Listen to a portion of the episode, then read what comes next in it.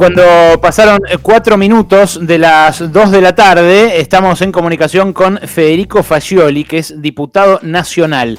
Tiene una historia muy particular, Fascioli. Vive en el barrio Pueblo Unido, en Gleu, un barrio que se construyó a partir de una toma eh, y además eh, fue uno de los impulsores del RENAVAP, el Registro Nacional de Barrios Populares, a donde se va a destinar una parte del impuesto a las grandes fortunas si se aprueba, y que procura justamente esto, la urbanización de barrios informales. Eh, Federico, ¿qué tal? ¿Cómo estás? Alejandro Berkovich te saluda de Radio Comba. ¿Cómo estás, Ale? ¿Todo bien? Bien, muy bien. Bueno, eh, vos sos parte también de la Unión de Trabajadores de la Economía Popular, de la UTEP, del grupo que también integra Juan Grabois, así que eh, lo, incluyo porque también hace a la discusión por la cual te llamo. Viste que hay entredichos entre, entre distintos funcionarios y referentes políticos del oficialismo eh, respecto de esto, de este fenómeno de las tomas. Eh, vos contame, eh, en esa toma donde vos participaste y que ahora es un barrio, ¿había solamente delincuentes, como parecen sugerir, por ejemplo, Sergio Berni? No, bajo ningún punto de vista. Al revés, toda gente humilde, honesta, trabajadora, trabajadora de la economía formal, muchos con desempleo, es decir, el 100% de los vecinos que viven en mi barrio eh, son trabajadores humildes, va, trabajadores no, pues sí, hoy trabajo en la economía popular, muchos desempleados, eh, la verdad que nosotros, yo particularmente no acuerdo con esa caracterización que hacen algunos, eh, creo que las tomas de tierra no son eh, no es un tema de inseguridad o de seguridad, sino que es la falta de acceso a un derecho básico que es la tierra la tierra, el techo y el trabajo. Entonces, me parece muy importante que hay que trabajar por generar las políticas necesarias para resolver esta falta de derecho.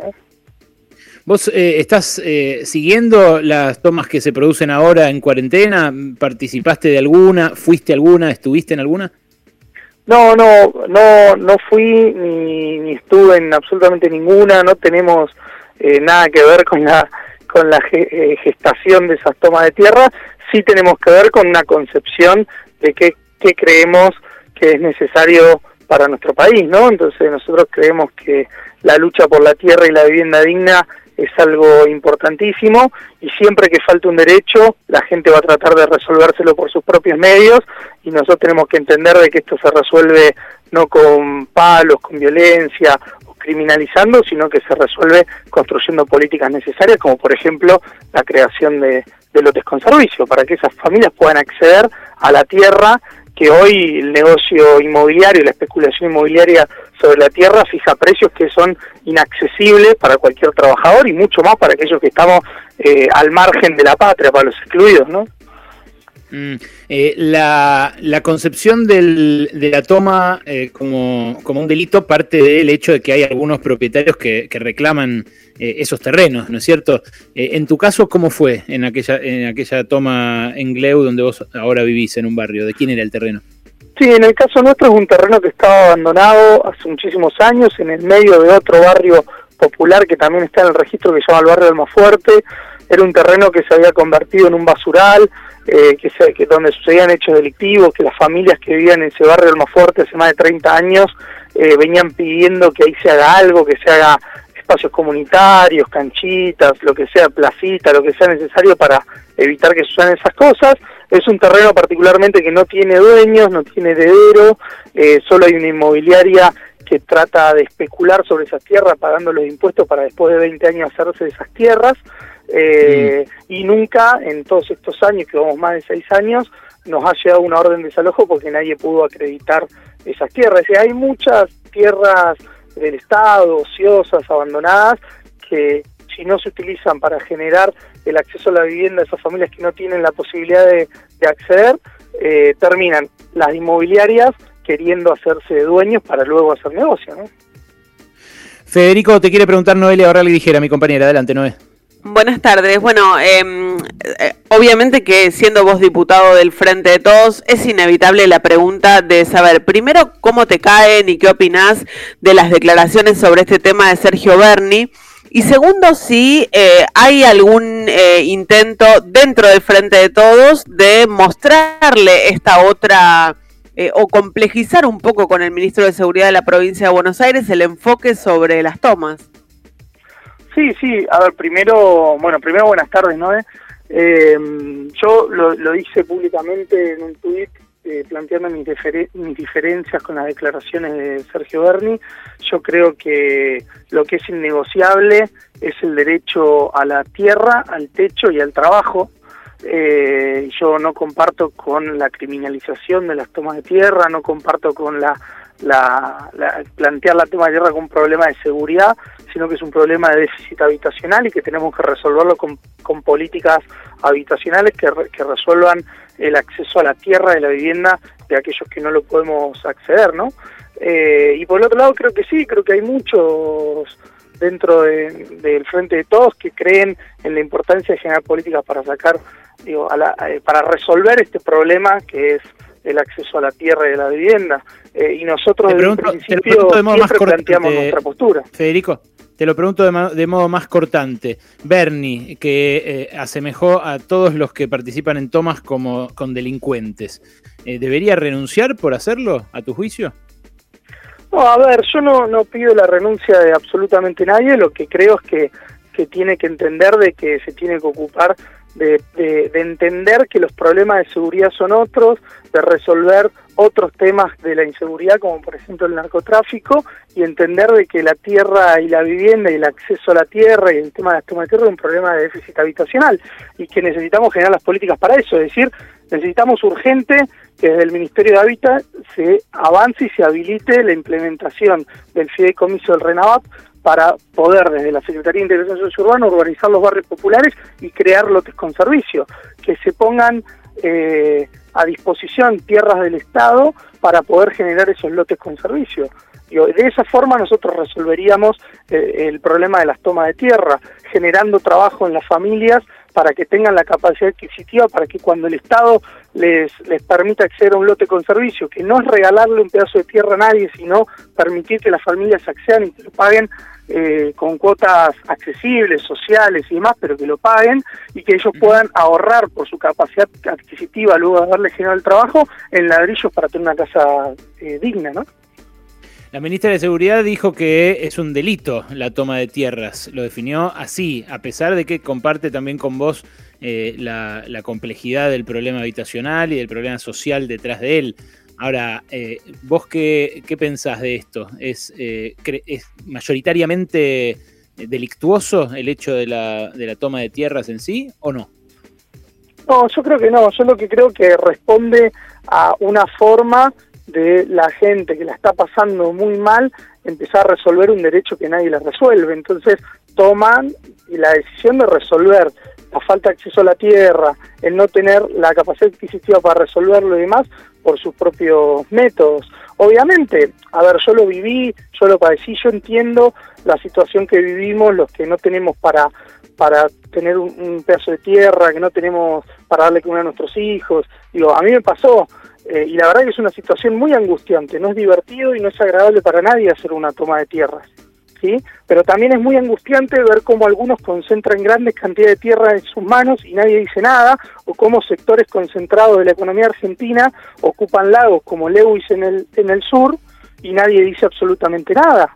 ¿Entiende? Y esas personas lo hacen por una cuestión económica, para seguir concentrando riqueza, mientras otros lo hacen simplemente para tener un techo donde criar a sus hijos. Entonces, es sumamente angustiante la situación y nosotros debemos resolverlo no con palo, no criminalizando, sino con políticas concretas para llevar igualdad y generar un equilibrio en la sociedad.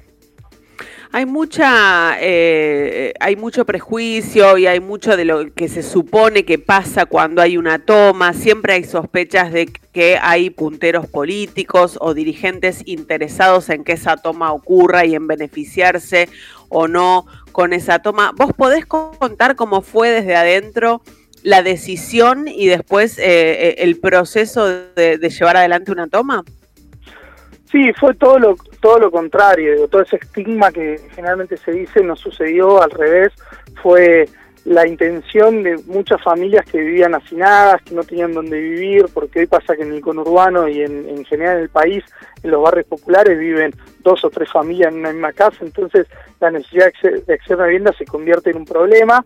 Eh, entonces fue una planificación ordenada, digo, respetando también las intenciones que el barrio tenía de generar eh, eh, espacios recreativos, plazas, eh, fue la verdad sumamente agradable. En el barrio donde estamos nosotros no, no se permitió nunca la especulación sobre la tierra, se defendió siempre absolutamente a todos, se defendió también, se, se, privó el tema de que no ingresen el narcotráfico, la especulación.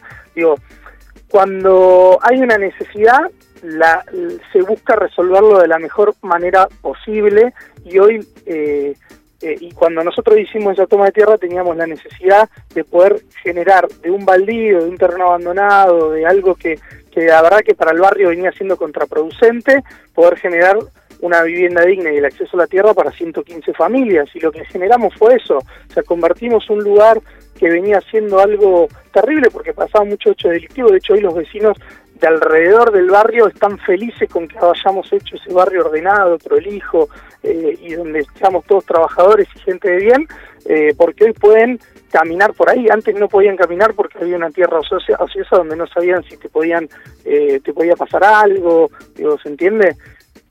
Por supuesto, y me imagino que el hecho también de haber eh, logrado instalar el barrio, pero a través de una toma, implica una demora en conseguir servicios básicos como eh, electricidad, eh, teléfono, cable. ¿Cómo fue todo ese proceso y cuánto tiempo duró, sobre todo? ¿Cuánto tiempo tardaron en tener los servicios que necesita cualquier barrio para funcionar?